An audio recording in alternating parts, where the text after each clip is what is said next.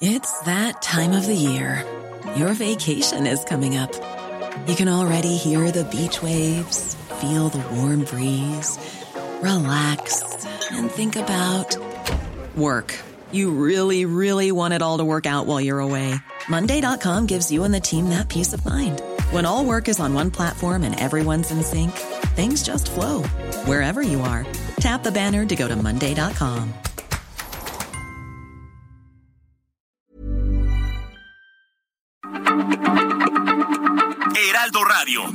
Se lee, se comparte, se ve y ahora también se escucha.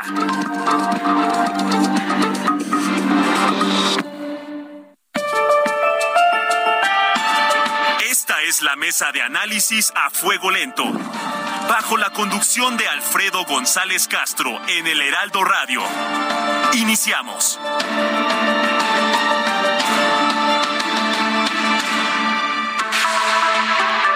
Son las nueve de la noche en punto, tiempo del centro de la República. Muy buenas noches, bienvenidas, bienvenidos a esta mesa de opinión. Los saluda su servidor y amigo Alfredo González Castro, con el gusto de cada martes comentarle que estamos transmitiendo desde nuestras instalaciones acá en el sur de la Ciudad de México a través del 98.5 de su frecuencia modulada, con una cobertura en prácticamente todo el territorio nacional y también allá en los Estados Unidos, gracias a la cadena de El Heraldo Radio.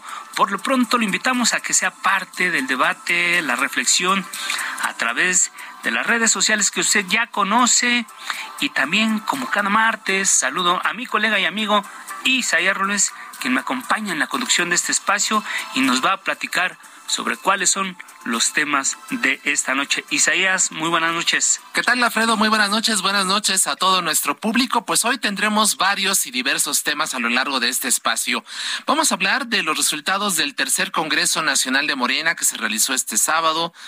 Eh, va a prevalecer la unidad, hay cohesión, la elección de la corcholata presidencial provocará algún tipo de división. Tendremos dos voces, a la secretaria general de este partido, Citlali Hernández, y a Gibran Ramírez, quienes se eh, van a contrastar sus puntos de vista sobre este asunto. También hay actividad en el INE. Vamos a hablar de la cumbre de la democracia global electoral que se está desarrollando en este momento, pero también conversaremos con la consejera Carla Humphrey sobre el presupuesto del INE para el próximo año y sobre el análisis de la iniciativa de reforma electoral en la Cámara de Diputados que se dice habrá de aprobarse a más tardar el 15 de octubre. Se acabó la sequía en México. ¿Cuáles son los efectos para el sector agropecuario, hablaremos de este asunto. Y por último, un tema muy importante de carácter social, Alfredo, la violencia vicaria. ¿En qué consiste? ¿Cómo pueden eventualmente las personas víctimas de esta situación allegarse de recursos legales para poder enfrentar los casos? Son los temas que abordaremos desde este momento y hasta las 10 de la noche. Así es, Isaías, con, como bien lo dices, son múltiples y variados los temas, sobre todo que tienen que ver con la coyuntura que estamos viviendo en este momento. Y como bien lo comentabas, el pasado sábado el Movimiento de Regeneración Nacional Morena realizó su tercer Congreso Nacional en el que se eligió a Alfonso Durazo, gobernador de Sonora, como presidente del Consejo Nacional y se avaló ampliar hasta el 2024 la presidencia de Mario Delgado y la Secretaría General a cargo de la senadora Citlali Hernández. Ayer, aquí en el Heraldo Televisión, con Mario Maldonado, el dirigente del partido Mario Delgado aseguró que de este encuentro del fin de semana salieron unidos y listos para enfrentar los retos electorales de los dos próximos años un congreso muy importante, el último que se hizo fue en 2015, entonces ya nos surgía, hemos ya renovado las 32 dirigencias estatales, los consejos estatales, el Consejo Nacional, el Comité Ejecutivo eh, Nacional. Estamos listos para empezar a organizarnos para 2024 y antes, por supuesto, enfrentar Coahuila y el Estado de México un congreso de pleito y división, pues se quedaron con la ganas. La tuvimos un ambiente de fiesta, de mucha unidad, de mucha madurez por parte también de la, de la militancia. Ahí está lo que dice el dirigente de Morena, pero también en ese partido hay alguien que tiene otros datos. Por ejemplo, el vocero de la Convención Nacional Morenista, John Ackerman, dijo una cosa distinta. La asamblea que hoy se celebra es ilegal y sus resolutivos serán nulos de pleno derecho. Ello porque en este momento se encuentran abiertos cientos de impugnaciones tanto en la Comisión Nacional de Honestidad y Justicia como en el Tribunal Electoral del Poder Judicial de la Federación, las cuales solicitan la limpieza y en su caso nulidad de la totalidad de las asambleas distritales celebradas el pasado 30 y 31 de julio. Bueno, para hablar de este tema establecemos contacto con Citlali Hernández, senadora de la República, secretaria general de Morena. Citlali, senadora, bienvenida, muy buenas noches, gracias por aceptar esta invitación. Hola, buenas noches, al contrario, con el gusto de saludarte a ti y al auditorio. Muchas gracias, senadora. ¿Es cierto lo que señala John Ackerman en el sentido de que el Congreso fue ilegal y que los resolutivos son nulos de derecho?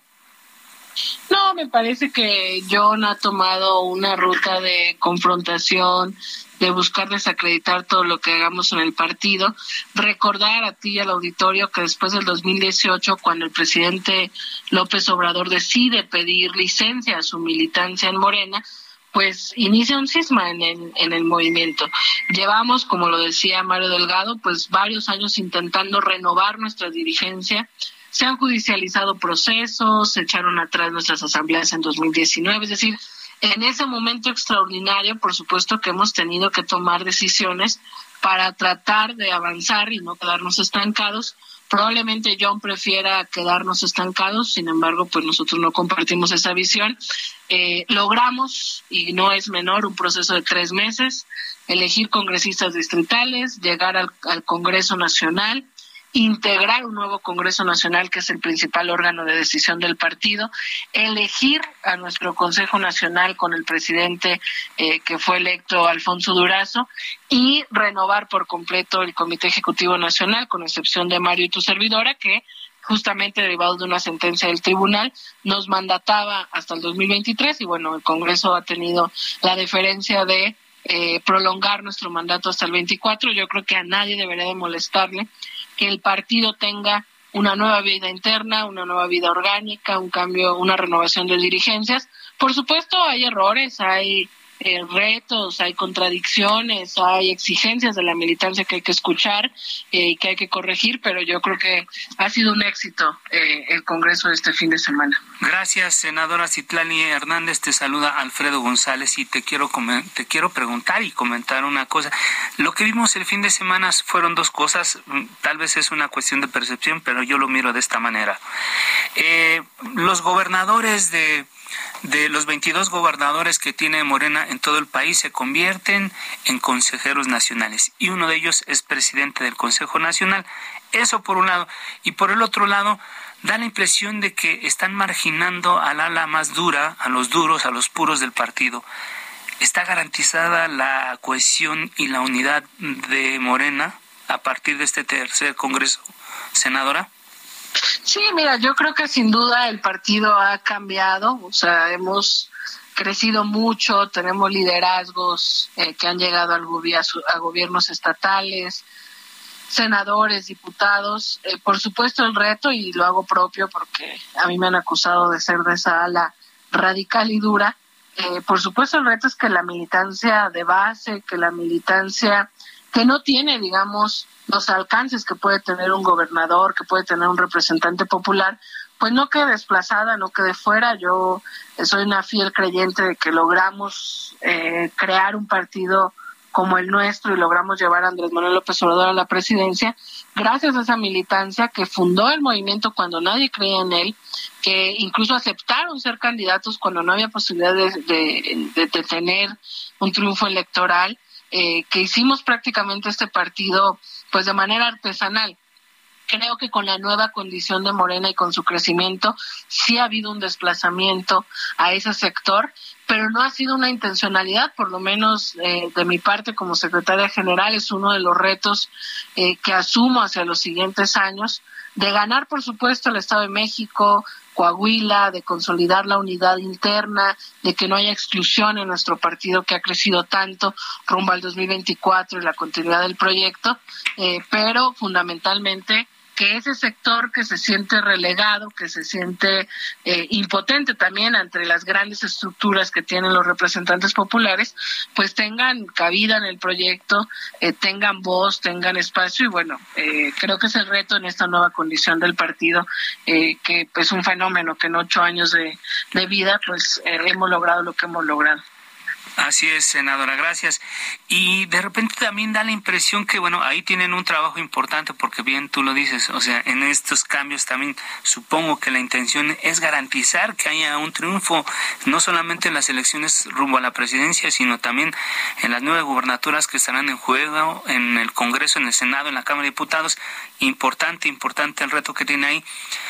Pero hay, hay otra cosa que, que a mí me ha tocado ver, incluso vivir en carne propia, eh, esta cosa que se llama aplausómetro y cada que hay un evento de Morena en, en un estado, en una ciudad, pues es inevitable porque además, eh, como las ha, ha, denominado el presidente, siempre las principales corcholatas aparecen en estos eventos y yo no te voy a decir por quién aplauden más o por quién aplauden menos. Lo que sí es importante decir es que ¿Qué van a hacer ustedes con la elección presidencial? Esto también parece que, que va, eh, conforme se acerque el proceso, la elección del candidato o candidata, pues va, va a marcar muchas diferencias en el partido. ¿El partido tú crees que está tan cohesionado como para enfrentar lo que se avecina porque va a ser va a ser inevitable que unos se decanten por un por una candidata otros por unos candidatos tú qué estás viendo Citlali sin duda es eh, el reto que tenemos como dirigentes de que haya cohesión y unidad. Pero mira, te voy eh, te voy a decir, yo creo que los aspirantes eh, presidenciales son cuadros políticos formados, no son novatos, no son improvisados. la gran mayoría de nuestros militantes, simpatizantes y dirigentes tienen un fin común y máximo que es seguir abonando la transformación de este país, siempre y cuando no perdamos el objetivo eh, principal de vista, me parece que toda diferencia puede arreglarse, discutirse, acordarse, dialogar eh, como parte, digamos, de este quehacer político. Eh, nos toca a nosotros garantizar un proceso transparente, un proceso incluyente, y toca a todos y todas las que aspiren eh, pues saber que habrá varios aspirantes, pero solo un candidato o candidata a la presidencia en 2024 y que si hay certeza eh, de, la, de, la encuesta, del proceso, pues tocará cerrar filas eh, y ponernos a construir algo que es mayor que la continuidad del proyecto. Pienso que hay condiciones. quien al final decida caminar por la ruptura, pues será sencillamente porque le movía mucho más un interés legítimo, un interés personal, perdón, que, que un interés superior como es el proyecto que hoy encabeza López Obrador, pero al cual le tenemos que dar continuidad. Entonces, bueno, yo pienso que los hoy aspirantes mencionados eh, son políticos eh, bien, eh, pues, fundados en principios, en reales, y van a tener la altura para reconocer al final el resultado que, se determine en su momento. Así es, eh, senadora. Entonces, piso parejo para Claudia Sheinbaum, Marcelo Ebrard y Ana Augusto López. ¿Qué va a suceder con Ricardo Monreal? Este último que nos comentaba usted de quien, quien opte por la ruptura, pues allá él, ¿se refiere usted directamente a Monreal Ávila? No, yo creo que es el que más ha generado un discurso de alejamiento, de distancia al presidente, al proyecto. Creo que también es de los más experimentados los aspirantes. Eh, yo lo he dicho varias veces, se equivoca si cree que el camino es la ruptura, eh, pero bueno, también sin dejar de negar sus aportes al movimiento, cada compañera y compañero es libre de hacer lo que le toque. Yo espero que al final logremos llegar al 24 todos unidos, todos caminando, todos con un encargo, con una función porque este proyecto es de muchos cuadros y de muchos dirigentes y porque lo más importante es seguir transformando este país. Eh, vamos a ver qué pasa, incluso en estos días en el Senado que estamos por eh, votar eh, una ley que amerita una mayoría considerable y ahí la labor política del senador va a ser fundamental. Así es, senadora Citlali. Y un tema, bueno, es evidente que que, Morena ya está muy encarrerada, encaminada hacia lo que va a ser la elección presidencial del, del 2024. Sin embargo, tienen dos desafíos importantes antes que son el Estado de México y Coahuila el próximo año. Yo te quiero preguntar cuáles son las perspectivas de Morena rumbo a la renovación de las gubernaturas en otros, en estos dos estados, y eso qué tanto va a influir en la elección presidencial. Mira, por supuesto, siempre hemos tenido un ritmo más acelerado que la mayoría de los demás partidos. Ahora es mucho más evidente porque somos el, el partido mayoritario, el partido en el poder, eh, pero siempre hemos pensado que no tenemos tiempo que perder. Eh, vamos a consolidar nuestra eh, fortaleza organizativa territorial, tanto en Coahuila como en el Estado de México. Vamos a darle seguimiento a nuestros gobiernos estatales para que den resultados a la ciudadanía, colaboren con el presidente eh, y generaremos las condiciones para que en su momento eh, emitamos la convocatoria para quien encabezará la candidatura hacia el 2024 y eh, con el diálogo con todas y todos los aspirantes y la inclusión en todas las tareas que tiene el partido, me parece que habrá las mejores condiciones, pero fundamentalmente el reto es apostarle a, acelerar la formación política para tener más cuadros sin tener que prescindir o necesitar de otros cuadros que han estado en otros partidos, que a veces son mal vistos por la ciudadanía, tener cuadros nuevos, eh, formarlos, eh, consolidar nuestras estructuras territoriales, eh, aceitarlas, mantenerlas vigentes en tareas, en territorio. y por supuesto, en las últimas batallas contra el PRI que daremos, pues estamos generando también los procesos de, unidad interna en, ambos estados y creemos que hay muy buenas condiciones para ganar el Estado de México, para ganar Coahuila. Acabaríamos entonces con el PRI en gobiernos estatales. Eh, además, del otro lado hay una coalición que está tambaleando entre el PRI, el PAN y el PRD y creemos que Morena llega en sus mejores condiciones hacia las siguientes batallas y por supuesto hacia la del 24 con un partido unido, renovado, eh, fortalecido, con estructuras organizativas en territorio, eh, con miras a ganar las próximas elecciones en Coahuila y el Estado de México, eh, mientras del otro lado, bueno, pues vemos prácticamente lo contrario, no hay fuerza, no hay cuadros, no hay proyecto, entonces sin pecar de optimistas creo que, que vamos por buen camino. Citlali Hernández, senadora, secretaria general de Morena, gracias por su tiempo y su confianza y por estar aquí con el público de A Fuego Lento. Muchísimas gracias y estamos en contacto. No, al contrario, muchas gracias a ustedes y buena noche a todas y a todos los que nos escuchan. Gracias. 9 con 17. A Fuego Lento. lento.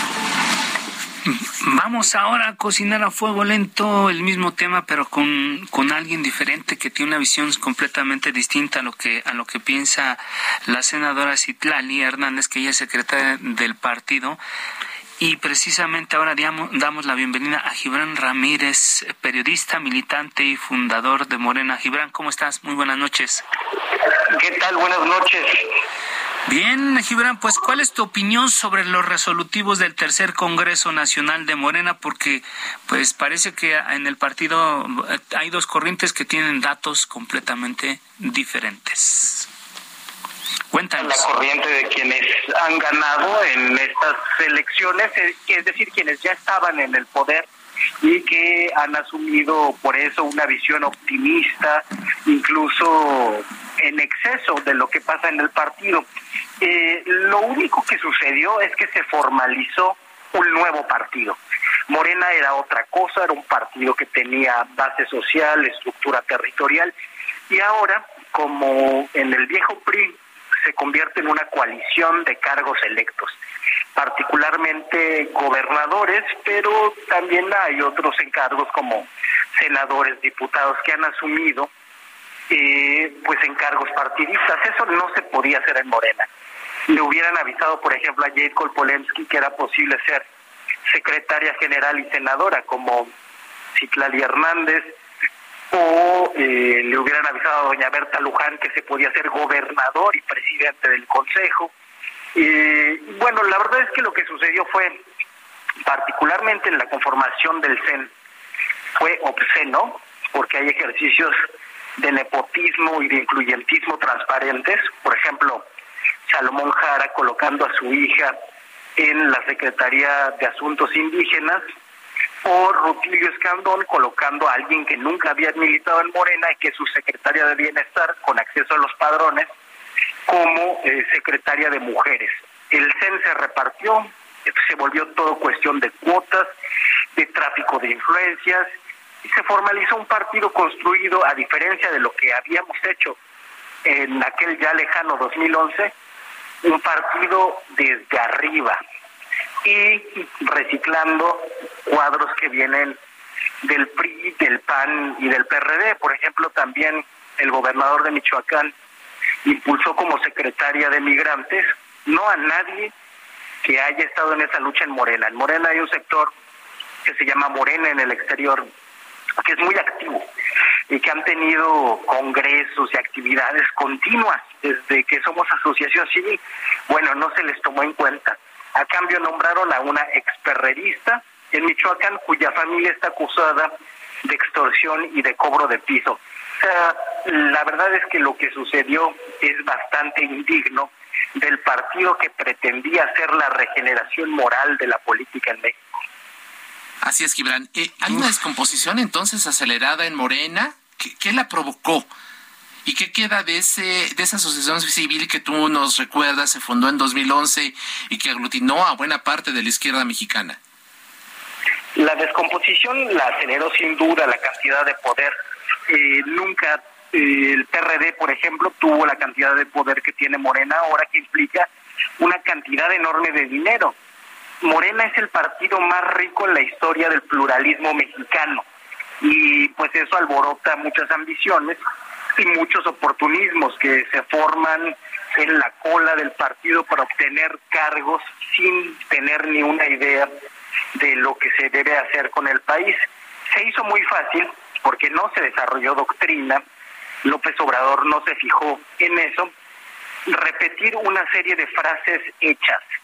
Silva Herzog dice que la estructura política del obradorismo es fraseocrática y yo coincido con él.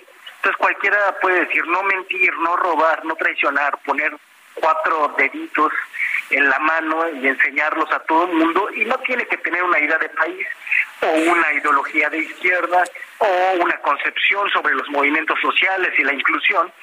Y pues esto hizo que se aproximaran al partido muchos cuadros muy lejanos a estas causas. Por ejemplo, ahora que oía la secretaria general hablar de nuevos cuadros, el oficialismo que nos marginó a quienes nos identificamos con Ricardo Monreal en el estado de Coahuila, que es donde yo tengo mi casa familiar, está impulsando dos candidatos, Ricardo Mejía Verdeja o Luis Fernando Salazar.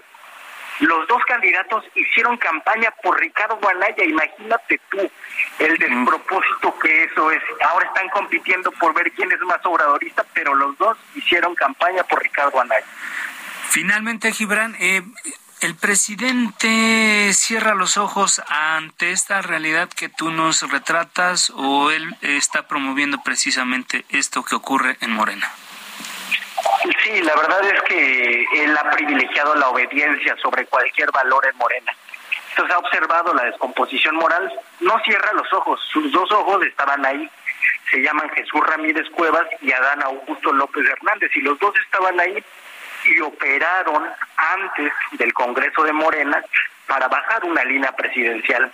Ahora ya todo lo que importa son las próximas elecciones y ganar a como dé lugar, aunque se hayan dejado muchos postulados morales en el partido, como separar al poder partidista del gobierno, que es algo que le reclamaba siempre López Obrador al PRI. Decía que siempre ahí surgen tentaciones malsanas, como utilizar la política social para hacer política electoral, una este, tentación que la verdad es que ya ha dejado terribles consecuencias en Morena. Finalmente, Gibran, muy rápidamente, ¿qué futuro le ves a Morena en esta circunstancia que tú nos estás describiendo? ¿Cómo ves a este partido rumbo al 2024 y más allá? La soberbia puede debilitar a Morena rumbo a 2024. No creo que se trate de un partido invencible, mucho menos si se sigue en esa inercia sectaria donde los gobernadores lo son todo y la militancia nada. Entonces Morena puede poner en riesgo el triunfo que da por hecho de 2024 y sin duda que es un partido que implotará en 2025 y quedará reducido a un tamaño muy menor de lo que es ahora. Pues va a estar, va a estar complicado. Gracias, Gibran. Gibran, gracias por tomarnos la llamada.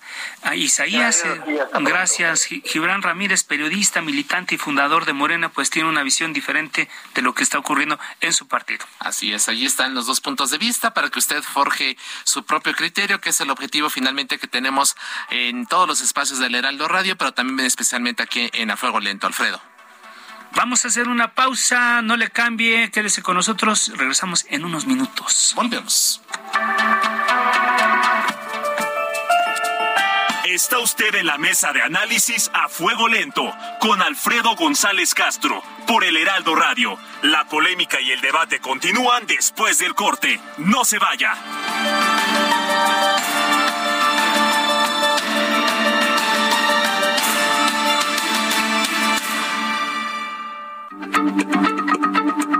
Heraldo Radio, la H se lee, se comparte, se ve y ahora también se escucha.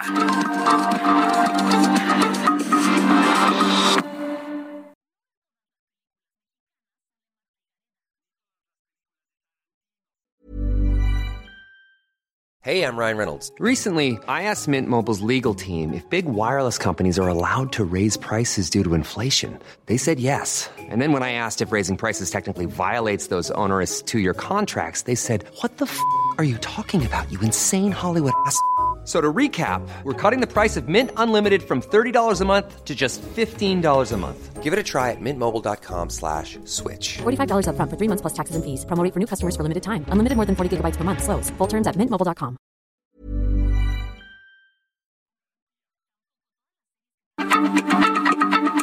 Heraldo Radio, la H se lee, se comparte, se ve y ahora también se escucha.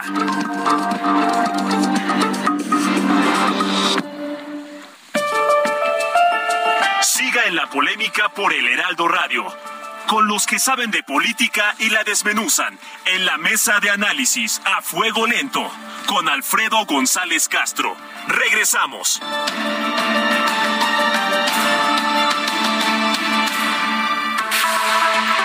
Son las nueve de la noche con treinta minutos, hora del centro de la República. Volvemos a la mesa de opinión a fuego lento. Les recuerdo que estamos transmitiendo totalmente en vivo por el 98.5 de su frecuencia modulada desde nuestras instalaciones acá en el sur de la Ciudad de México, con una cobertura en prácticamente todo el territorio nacional y también allá en los Estados Unidos, gracias a la cadena de El Heraldo Radio. Isaías, amigos del auditorio, estamos de regreso a esta segunda parte de la mesa de análisis con un temas, temas muy importantes. Isaías. Así es, Alfredo, y entremos de, de lleno en materia en el primero de ellos. Desde hoy y hasta el próximo jueves, el INE es sede de la Cumbre Global de la Democracia democracia electoral.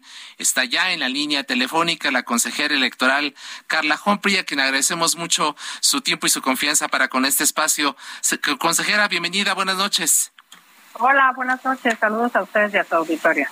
Gracias, eh, consejera.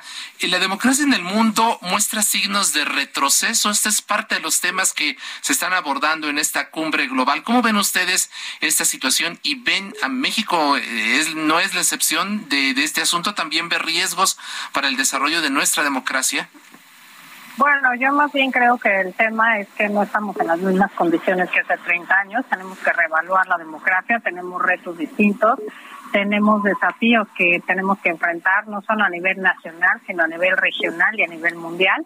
Y de eso se trata este, esta cumbre, de una eh, convocatoria que hace línea a distintas regiones. Se han hecho foros en Europa, en América, en Asia, en eh, África y en Estados Unidos.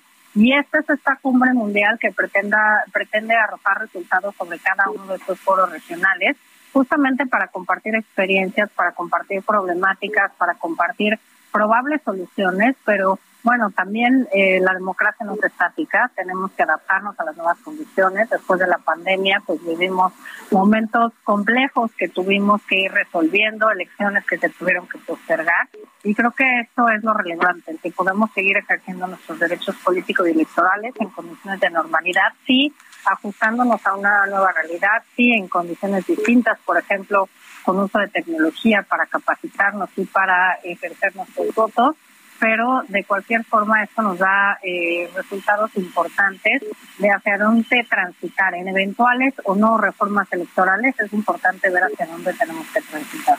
Así es, eh, consejera. Cualquier democracia que se precie de serlo, sin duda, esa es parte donde hay muchos intereses en juego, proyectos políticos y esto, pero en todas las competencias siempre tiene que haber árbitros y acá pues parece que hay una intención por desaparecer los órganos electorales independientes y autónomos. ¿Puede seguir existiendo la democracia si estos órganos desaparecen en nuestro país? Yo creo que eh, varios eh, académicos a nivel internacional, hoy escuchamos a Larry Diamond, a Dieter Nolen y también a Jack Tatali, y seguiremos escuchando a otros, que nos dicen claramente que pues tenemos que tener eh, órganos electorales que tengan procedimientos acordes y eh, legales conforme a los cuales la gente llegue al ejercicio del poder. Los órganos electorales no ejercen poder, sino son los que transitan o los que abren el camino para que las personas puedan llegar al ejercicio del poder. Y esto es relevante porque lo que tenemos que tener son reglas claras, reglas que se apliquen, órganos que funcionen y por supuesto también distintas formas de resolver las controversias electorales de manera pacífica. En nuestro país ha habido, parece que no ha habido reformas electorales sustanciales, ha habido varias, 2007 por ejemplo, la que cambia nuestro sistema de comunicación política, 2014 la que crea el Instituto Nacional Electoral y por ejemplo 2020 y 2021 que nos da la posibilidad a nivel nacional de tener consultas populares y revocación de mandato aunque no en varias entidades de nuestro país ya se celebran desde hace varios años. Hay que decir que pues no hay que no podemos estar estáticos ante los cambios, ante las necesidades de la ciudadanía y ante eh, poder ofrecer distintas formas en que las y los ciudadanos puedan eh, ejercer sus derechos políticos y electorales. Así es. Hablando precisamente de reformas electorales, consejera Carla Humphrey, el presidente de la Junta de Coordinación Política y en la Cámara de Diputados, Ignacio Mier, habló de, de la misma, de este proyecto, de esta iniciativa que envió el presidente López Obrador. ¿Le parece si lo escuchamos brevemente y volvemos con su opinión? Claro que se reduzcan los costos y que se ciudadanicen los procesos electorales con certeza, legalidad, transparencia y repito, con austeridad creo que podemos ir construyendo, si no en su conjunto, sí en algunos aspectos una reforma constitucional y el resto lo llevaríamos a las leyes secundarias. Eh, consejera Carla, ¿qué podemos esperar eh, de esta discusión que se está dando allá en el Congreso de la Unión? Según lo dicho por la oposición, no habrá los votos para una reforma constitucional. Bueno, eh, la verdad es que creo que una reforma constitucional a estas alturas es un tema muy relevante porque en estas alturas del año que entra ya estamos inmersos en el proceso electoral presidencial es que inicia la primera semana de septiembre y me parece que hacer esos cambios sustanciales a la Constitución a menos de un año que inicie el proceso electoral presidencial y de la renovación total del Congreso de la Unión es algo complejo. Creo que todas las leyes son perfectibles, que podemos hablar en perfeccionar eh, distintas formas en las que ejercemos nuestros derechos. En este caso, hoy claramente que eh, el diputado Mier señaló condiciones de austeridad y creo que las condiciones de austeridad están en replantearnos nuestros procesos electorales. Estos son eh, complicados, tienen muchos candados y tienen muchos requerimientos, precisamente porque llevamos votando igual que hace 30 años. Hoy estuve justamente en la Cámara de Diputados y Diputadas eh, en un foro con jóvenes y la mayoría de ellos apostaban por las tecnologías, por eficientar procesos, por abaratar costos, por tener algo que yo les comentaba, transparencia y resultados el mismo día de la jornada electoral. Y es algo que ha costado mucha resistencia. Creo que no podemos hablar de abaratar o tener austeridad en los procesos electorales si no repensamos la forma en la que ejercemos ese derecho político y electoral, hacemos procesos más eficaces, más eficientes, abatimos costos y tenemos y damos transparencia y certeza en los resultados electorales. Esto creo que esto es muy muy importante y cómo cambia el paradigma de tener resultados electorales tres o cuatro días después de la jornada electoral a podernos tener el día de la jornada electoral con eh, utilizando por supuesto no de un día a otro pero gradualmente tecnología, dejando de imprimir. Por ejemplo, para el 2024 tendremos que imprimir solo para las elecciones federales 300 millones de boletas electorales en papel seguridad traídas desde Chihuahua con 15 medidas de seguridad y un largo etcétera que podríamos pensar en cómo abatimos costos, cómo abatimos tiempos y cómo damos resultados el mismo día de la jornada. ¿Urnas electrónicas, por ejemplo, consejera? Yo eh, quiero pensar en el voto electrónico en general, pero las urnas electrónicas son importantes y solo tres cosas. Eh, te quiero decir porque me parece importante. No son hackeables porque no están conectadas a Internet. Eh, no dependen de la corriente eléctrica porque tienen autonomía de, funcionamiento y sí permiten el recuento de votos porque sí emiten un testigo que cae en una una transparente de plástico por cada voto que se emite. Y esto es importante porque hay varias falacias en torno al uso de la tecnología. ¿Sí? Es importante eh, empezar a derribar. Efectivamente, entonces quizás no una reforma constitucional, pero sí reformas a leyes secundarias en este sentido, que permitan, como usted dice, abaratar la, el costo de nuestra democracia, garantizar transparencia, resultados prácticamente el mismo día de la elección y pues bueno, pues ahí tendríamos muchos beneficios todos los mexicanos en una reforma de esta naturaleza. Sin duda, creo que se pueden hacer varias reformas eh, a nivel eh, de leyes, a nivel legislativo y hablar del voto electrónico. Ya utilizamos el voto por internet desde el extranjero. Creo que también podremos utilizarlo en condiciones acotadas también en el país, por ejemplo, para personas en prisión preventiva, para personas con alguna discapacidad y sin duda las urnas electrónicas. Ya, por ejemplo, la propia Sala Superior nos mandata para el año que entra hacer un ejercicio de voto presencial en electrónico en cuatro sedes en el extranjero, que serán Dallas, Los Ángeles, Chicago y Montreal, donde las y los mexicanos que residan allá y que evidentemente sean originarios de Coahuila y del Estado de México podrán votar presencialmente de manera electrónica en esta sede diplomática. Pues ojalá, ojalá podamos avanzar en este tipo de reformas. Consejera electoral Carla Humphrey, gracias por su tiempo y su confianza y evidentemente pues tendremos que seguir hablando con ustedes durante las siguientes semanas y meses. Por lo pronto, nuestro agradecimiento y un abrazo, que esté muy bien. Al contrario, muchas gracias y buenas noches y saludos a todos. Muchas gracias. 9 con 40. A fuego lento. Tema de vital, de vitalidad, de, de, vida o muerte, en realidad es un tema que eh, el que vamos a abordar ahora, Isaías, amigos del auditorio. El pasado 12 de julio, la Comisión Nacional del Agua con Agua publicó en el Diario Oficial de la Federación un acuerdo con el que declaró el inicio de la emergencia por sequía en México para 2022. La dependencia determinó que diversas cuencas del país tienen sequía en sus modalidades de severa, extrema o excepcional, con 571 municipios afectados, lo que representa el 23.2% del total del territorio nacional, siendo las entidades más afectadas Coahuila, Chihuahua, Guanajuato, Hidalgo, Oaxaca, Puebla, Sonora y San Luis Potosí. Sin embargo, desde el 15 de mayo, cuando inició la temporada de ciclones, el Servicio Meteorológico Nacional estima que el territorio nacional será afectado por aproximadamente 40 fenómenos entre tormentas subtropicales, tropicales y huracanes en sus distintas categorías, tanto en el Océano Pacífico como en el Atlántico, y precisamente para hablar de las afectaciones de las sequías, pero también de los huracanes en el agro nacional, hacemos contacto con el licenciado Juan Cortina Gallardo, presidente del Consejo Nacional Agropecuario. Licenciado Cortina, gracias. Muy buenas noches.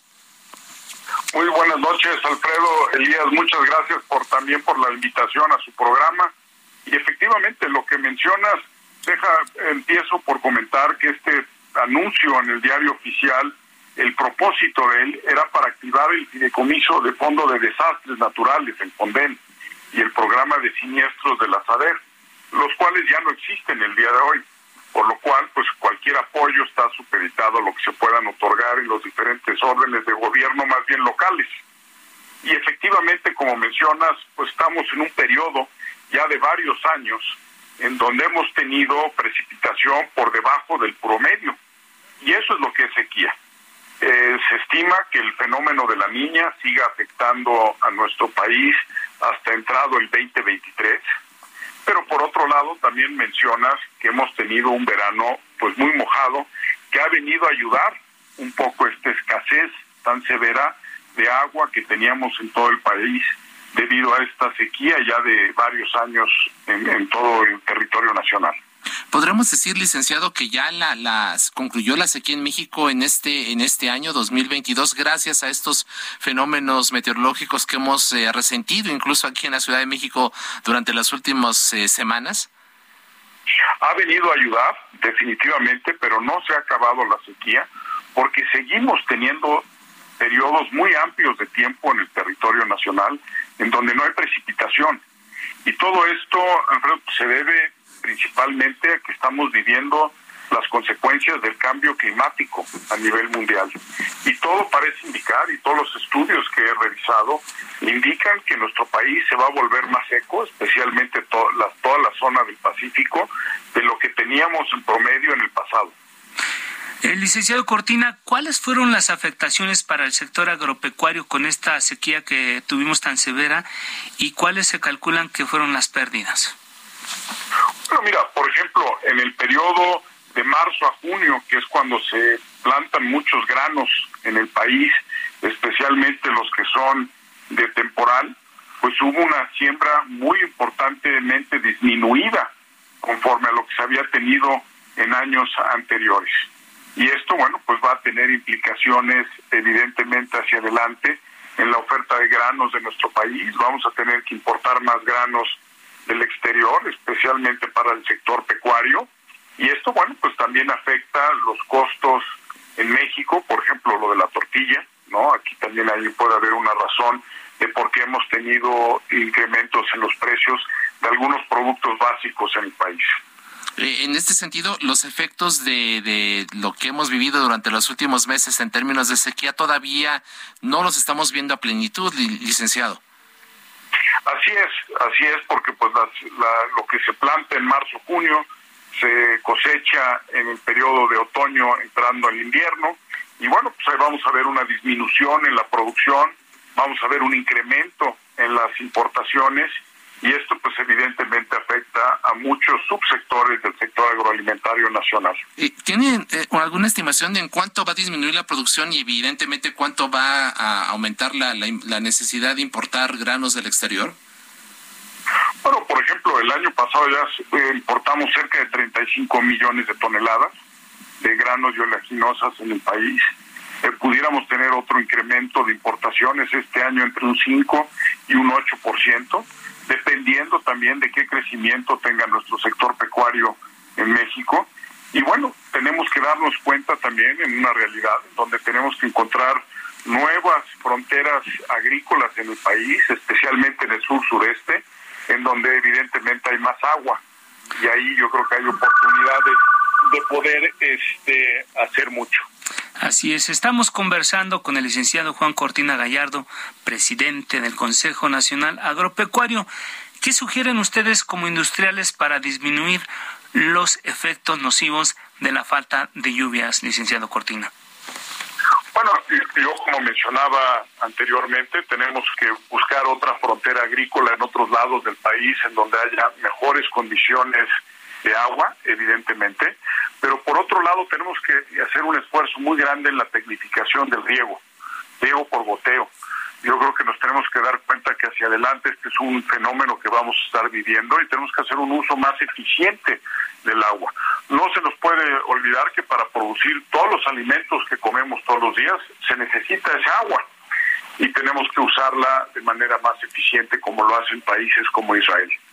¿Cómo va a cerrar finalmente, licenciado Cortina, el sector este 2022? ¿Tendremos buenas cifras de producción y exportación? ¿Cómo, ¿Cómo evalúan ustedes lo que ocurrirá a lo largo de estos 12 meses? Bueno, las cifras que tenemos al primer semestre muestra un sector que sigue creciendo, con exportaciones que podrán llegar alrededor de los 50 mil millones de dólares contra los 45 que tuvimos el año pasado. Seguimos teniendo una balanza superavitaria seguimos teniendo un sector muy dinámico, Alfredo, y creo que eso es muy positivo. Ya lo hemos hablado, tenemos un gran activo en el sector agroalimentario en México, tenemos una seguridad alimentaria que muchos otros países y regiones del mundo quisieran, y hay que cuidarlo.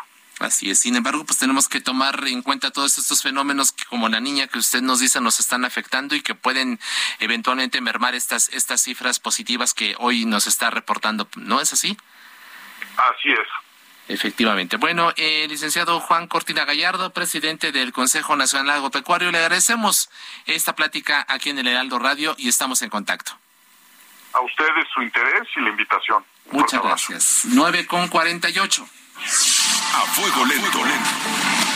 El último de los temas que hemos preparado para esta, para esta noche, para esta mesa de análisis, reflexión, debate, es eh, que tiene que ver con el asunto de la violencia vicaria, no menos importante por colocarlo en este lugar, pero creemos que es de suma importancia y no será esta la primera vez que, que vamos a hablar del, del asunto, porque incluso en su momento el presidente de la Suprema Corte de Justicia, Arturo Saldívar, lo llevó, lo, lo ha puesto sobre la, sobre la, la mesa y creo que es importante hablar de este asunto.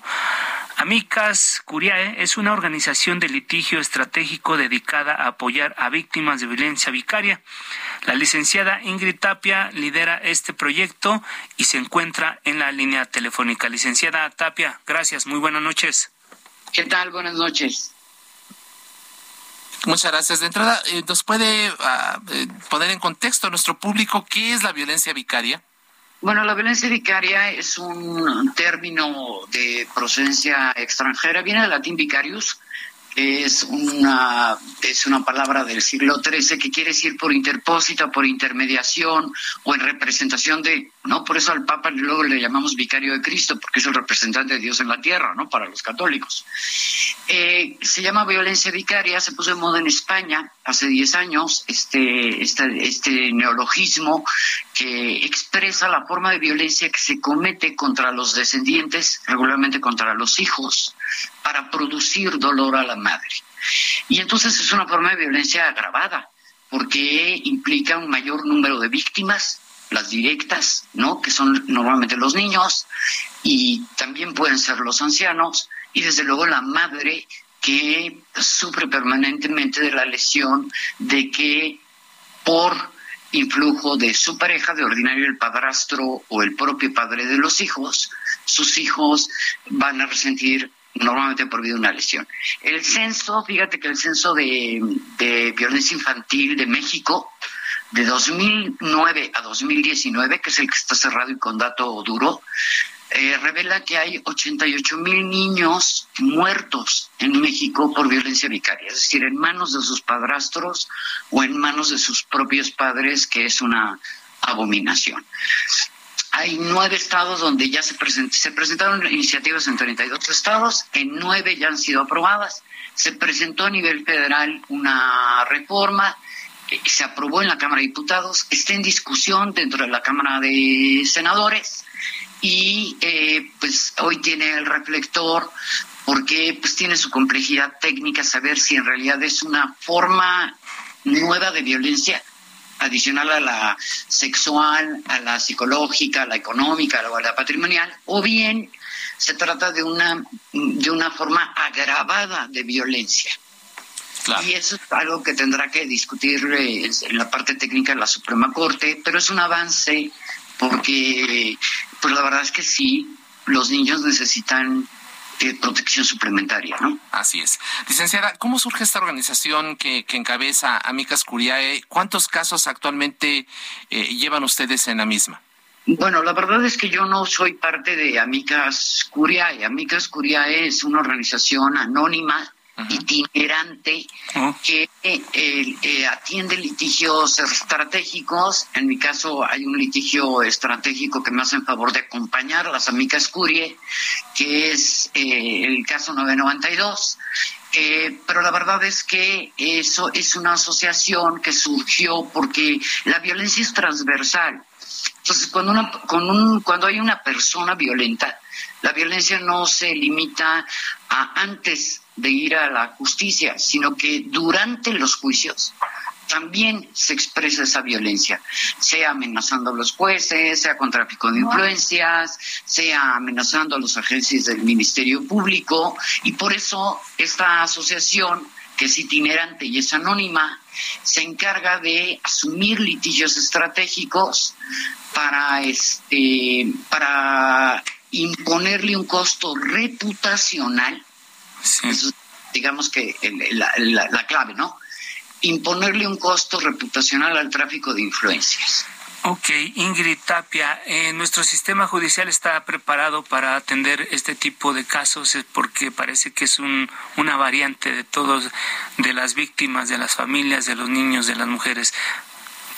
¿Está pues, preparado nuestro sistema? Yo creo que sí, pero siempre se puede mejorar y no lo suficiente. Nosotros vamos a presentar en caso 992 el próximo jueves 29 de este mes en el Congreso de la Ciudad de México una iniciativa para solicitar que las unidades de medidas cautelares, MECAS se llaman, eh, dictaminen la peligrosidad procesal en los juicios de alimentos. Porque una de las, de las calamidades que vivimos en este país, ¿no? Que le da por hacer de todo y, que tiene niveles de violencia de todas las manifestaciones y en todas las variantes eh, oprobioso, ¿no? Vergonzante es el tema de la violencia económica y patrimonial en los casos de abandono total. ¿No? Tres, tres, tres de cada cuatro hijos de padres divorciados no reciben alimentos. Así es. Ingrid, si te parece, podemos establecer contacto contigo una vez que presenten esta, esta situación ante el Congreso de la Ciudad de México el, jueves 29 y, y que sigamos conversando contigo. Muchísimas gracias, un abrazo a ustedes y a la audiencia. Gracias. Se nos acabó el, se nos acabó el tiempo, llegamos al final de este espacio. Gracias Alberto García, Gina Monroy, Emanuel Bárcenas, Gustavo Martínez. Se quedan con Víctor Sánchez Baños. Muy buenas noches, descanse. La polémica por hoy ha terminado. Le esperamos el próximo martes para que con los expertos analicemos la noticia y a sus protagonistas en la mesa de análisis a fuego lento por el Heraldo Radio, con la H que sí suena y ahora también se escucha.